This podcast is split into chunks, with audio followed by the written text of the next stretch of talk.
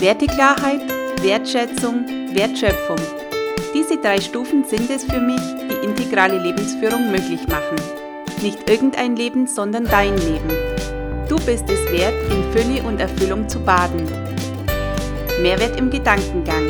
Der Podcast aus der Werte Lounge von und mit Michaela Schmid.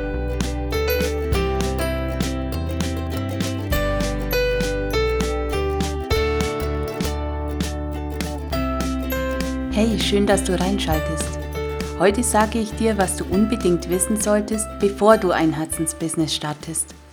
Wenn du dich in der Online-Welt umschaust, begegnet dir der Begriff Herzensbusiness oder Soul-Business inzwischen an jeder Ecke. Ja, auch ich verwende ihn. Es fühlt sich einfach gut an. Die Leute sollen gleich wissen, dass da richtig Herzblut drin steckt. Und gerade deshalb, weil ich den Begriff auch hin und wieder verwende, will ich meine Auffassung von dem Begriff klar umreißen und mit möglichen Illusionen rund ums Herzensbusiness aufräumen. Wähle einen Beruf, den du liebst, und du brauchst keinen Tag in deinem Leben mehr zu arbeiten. Dieses Zitat von Konfuzius wird gerne herangezogen, um den Begriff des Herzensbusiness zu untermauern. So gesehen stimmt dieser Spruch natürlich, denn wenn Leidenschaft hinter der Sache steckt, dann macht das Arbeiten definitiv mehr Spaß. Aber, und jetzt kommt mein Aber, Konfuzius hatte kein Online-Business. Dein Herzensbusiness online zu betreiben, hat die gleichen Herausforderungen wie jedes andere Business auch. Zwar steht im Herzen deines Business deine Leidenschaft, die Sache, die du absolut gerne tust, aber drumherum gibt es genauso die Themen Buchhaltung, Technik, Kennzahlen, Marketing, Kundengewinnung und so weiter. Viele, die ein Herzensbusiness starten, tun das mit geringem Startkapital. Das heißt übersetzt, sie sind nicht in der Lage, die unliebsamen Tätigkeiten, die nicht ihrer Leidenschaft entsprechen, outzusourcen, sodass andere das für sie erledigen.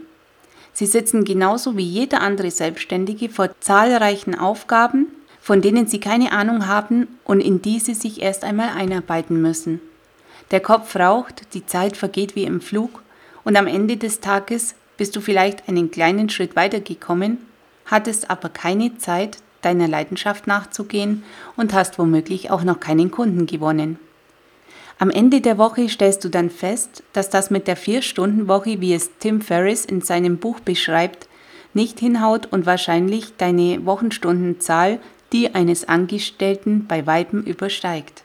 Da wird aus Lust schnell Frust und dein positives Mindset gerät ins Wanken. Dein Herzensbusiness raubt dir richtig Energie.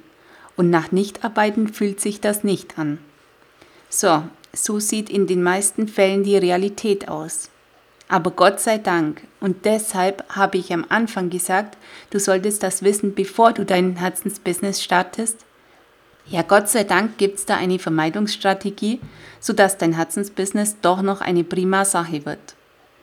Erstens, mache dir bewusst und akzeptiere, dass auch ein Herzensbusiness eine Strategie braucht, auch wenn das unromantisch klingt.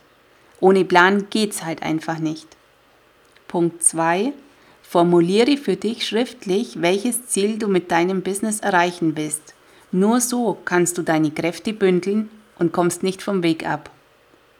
Suche dir Gleichgesinnte und Communities, in denen du jederzeit Fragen stellen kannst sodass du bei unliebsamen Tätigkeiten schneller vorankommst und dich wieder auf deine Leidenschaft konzentrieren kannst. Ganz wichtig, überprüfe regelmäßig deine Zahlen und reflektiere, wo du gerade stehst. Hast du die richtige Richtung eingeschlagen oder besteht Änderungsbedarf? Was funktioniert und was funktioniert nicht? Wenn etwas nach einem Jahr keine Resultate bringt, dann lass los. Lass es einfach los. Aus deiner Leidenschaft heraus entfalten sich unendlich viele Möglichkeiten, die mehr bringen. Falscher Idealismus raubt dir nur Kraft. Und mein letzter Tipp, tu dich mit anderen zusammen, die dir wohlwollend gegenüberstehen. Lass dich unterstützen.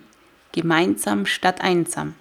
Auch wenn du dein Herzensbusiness bereits gestartet hast, denke ich, dass diese Punkte für dich auf jeden Fall nützlich sind. Wenn du möchtest, schreib mir gerne eine Nachricht an info@vertilaunch-business-circle.de. Welche Erfolgsgeheimnisse du in deinem Herzensbusiness hast. Mein Fazit jedenfalls, Herzensbusiness minus falsche Vorstellungen ist eine super Sache, definitiv.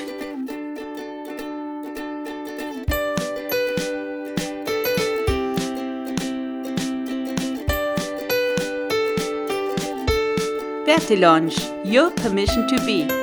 Der größte Erfolg im Leben ist zu wissen, wer du wirklich bist, was der Sinn deines Lebens ist und dein Leben selbstbestimmt und nach deinen Vorstellungen zu gestalten.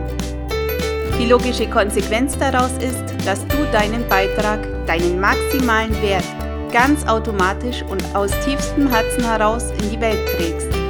Dass du dich als das Geschenk, das du bist, der Welt nicht vorenthältst. Gib dir die Erlaubnis zu sein. Wenn dir diese Folge gefallen hat, dann freue ich mich auf deine 5-Sterne-Bewertung bei iTunes.